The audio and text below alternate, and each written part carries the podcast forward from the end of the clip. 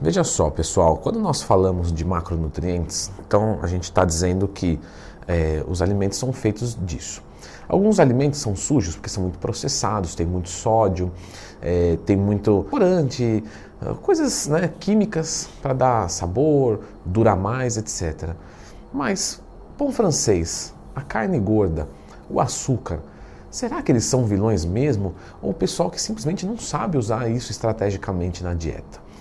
Falando em dieta, curso de dieta vai lançar no mês que vem, setembro. Dá uma olhadinha aqui nos comentários que tem o link, só vai poder comprar pelo Telegram. Ok. Clicou no gostei já que desceu lá? Já que desceu, tem que clicar no gostei. Então se inscreva no canal e vamos trocar uma ideia sobre isso. Vamos começar então pela carne gorda, fonte de proteína que eu vejo muita gente colocando na dieta, vários e vários casos, é, relatos de alunos falando que o frango não rola, mas que tal uma sobrecoxa, o patinho é difícil, mas que tal uma carne moída de segunda. E o que acontece é que existe a possibilidade de você colocar sim uma carne gorda na sua dieta. Por quê? Porque a carne gorda, na verdade, ela vai ter a mesma quantidade de proteína, certo? Do que a carne magra, e a diferença é que ela tem mais gordura saturada. Essa quantidade de gordura saturada, nós não precisamos fazer uma demonização. Porque nós podemos ingerir gordura saturada. Pessoas que são bem condicionadas, pessoas que estão com seu percentual de gordura adequado e não têm problema com o colesterol, pessoas essas que são ativas, que treinam, dificilmente vão ter problemas de qualquer tipo usando algo próximo de 20, em alguns casos até 30% das gorduras do dia sendo de origem saturada. Então, realmente, 100% de origem saturada, não existe essa possibilidade. E aí, o que, que acontece? A gente esbarra aqui numa coisa né, de princípio básico. Provavelmente, né, uma pessoa que treina vai consumir próximo de 1,6 a 2 gramas quilo de proteína. Leandro já ensinou como calcular os macros aqui já. Lembra de procurar Leandro Twin, mas tem ou comprar meu curso no mês que vem. mas é verdade. Por isso, se ela vai consumir mais ou menos essa quantidade de proteína, se ela comer tudo de carne gorda, provavelmente ela vai ter um, um consumo muito alto né, de gordura saturada, estourando a sua cota e deixando menos saudável. Então, se ela consumir uma porção do dia, uma parte contabilizada, isso não vai ter problemas. Todos nós devemos nos acompanhar, né? eu sempre indico para os alunos, até 40 anos, exames uma vez por ano, salvo né, eh, grupos de risco ou alguma coisa diferenciada, assim. Por exemplo, vamos dizer que o cara tem mais hormônios no corpo do que produz por algum motivo, né? não sei. Então, nesse caso, ele vai fazer um pouco mais frequente. Mas, normalmente, pessoas naturais, bem condicionadas, uma vez por ano, fazer um, um, uns exames de sangue é legal. Quando passa dos 40, normalmente, para quem quer performance, que fique claro, a cada seis meses costuma ir muito bem. Lembrando que isso depende de caso para caso. Então, se você faz esse acompanhamento, você com certeza vai ver o seu perfil lipídico. Se ele tiver tudo bem, Galera, tranquilo, pode continuar consumindo que não tem problema. Isso envolve outras gorduras também, como por exemplo a gordura da manteiga, que é bastante saturada também. Então você pode consumir isso desde que você faça uma contabilização. E aí a gente abre o leque para cortes mais gordos de frango, tá? de, de carne de porco e da própria carne vermelha. Os peixes gordinhos, eles já são é, é, muito interessantes, que apesar de ser uma gordura animal, né, todo mundo fala de gordura animal como se fosse saturada. Então, a gordura animal do peixe, ela é diferente, porque ela é rica em ômega 3. E existem peixes gordinhos e peixes magrinhos. Qual que são os peixes gordinhos? Os que são coloridos. Salmão, atum, sardinha, os que têm alguma coloração. É, filé de truta da Patagônia. E quais são os que não têm gordura? São os que são mais esbranquiçados. Por exemplo, o famoso entre os fisiculturistas, a tilápia. Então você pode consumir peixe gordo, mas dá uma olhada na quantidade de gordura e computa isso, tá? Não vai peixe por peixe. A menos que você esteja em bulk, aí é um processo né, um pouco mais pouco mais esgarçado, um pouco mais folgado. Então você pode consumir carne gorda, gordura saturada na dieta sem problemas, desde que esteja dentro de todas essas é, é, variáveis. Bom, vamos prosseguir. O pão. Galera, eu vejo muitos alunos dando esse, esse, esse reporte, né? Leandrão, eu adoro pão francês, mas né, faz seis meses que eu não como porque eu estou focado. Legal, mas você poderia comer. Porque o pão, o pão francês, o que, que ele vai ter?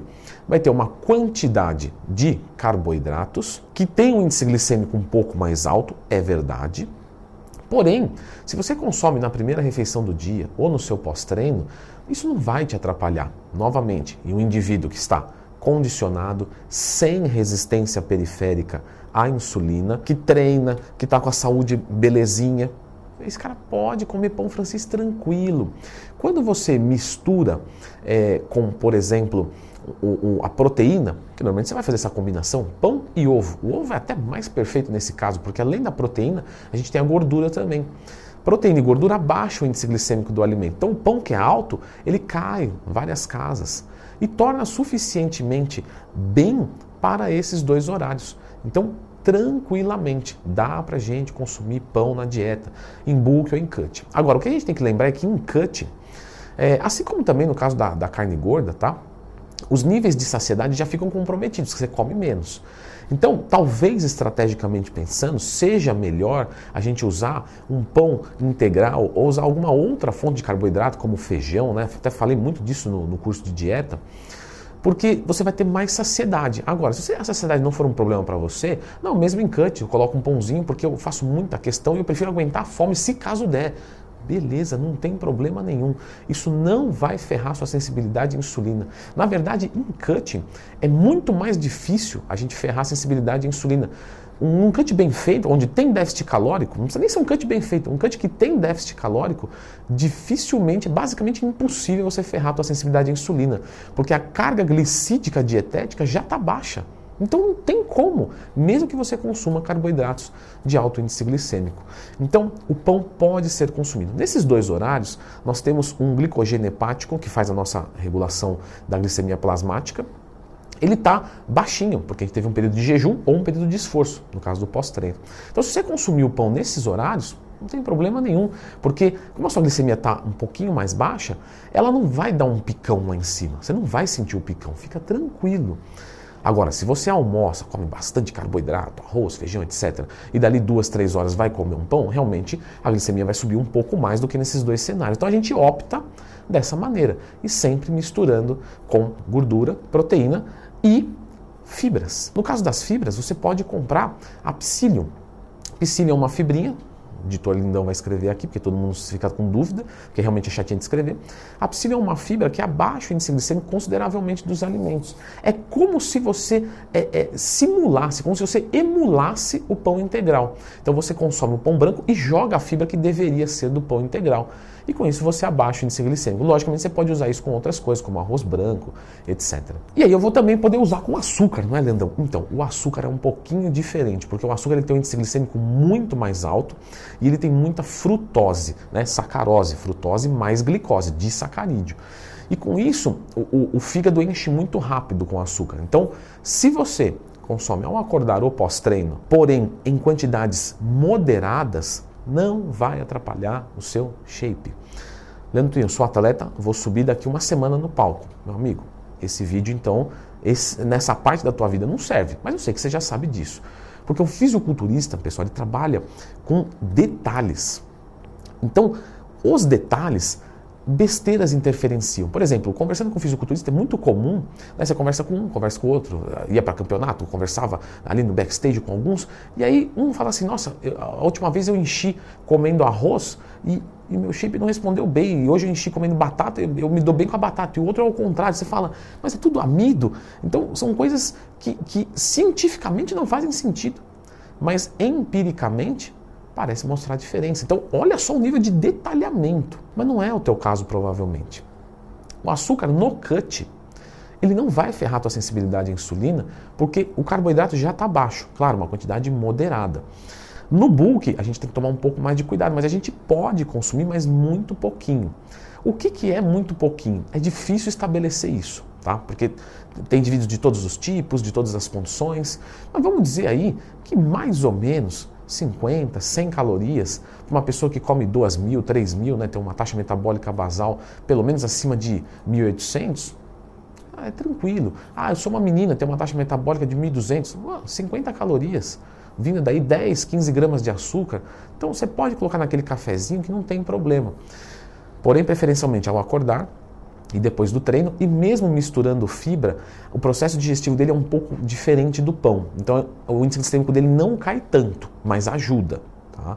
Então, se você for consumir, preferencialmente é, deixa nesses dois horários uma refeição que tenha é, proteína, gordura e fibras. Então você pode consumir. Mas você está certo de sempre tomar muito cuidado com a sensibilidade à insulina. Às vezes é mais fácil trabalhar com um aluno, às vezes não, normalmente é mais fácil trabalhar com um aluno que tem testosterona baixa e alta sensibilidade à insulina do que o contrário, por incrível que pareça. E normalmente o pessoal dá muito mais valor para a testosterona. Não está errado, tem que dar valor sim. Mas a sensibilidade à insulina às vezes é mais determinante, acreditem, tá, do que a testosterona. Então tira um exame de Romair. Fora, fora a testosterona e fora a insulina, nós temos um outro hormônio também que é fantástico, que se esses três estiverem bons, você vai evoluir. Leandrão, qual que é isso? Ah, vou deixar então o um gancho aqui dos principais exames que você tem que verificar se você quiser ter resultados.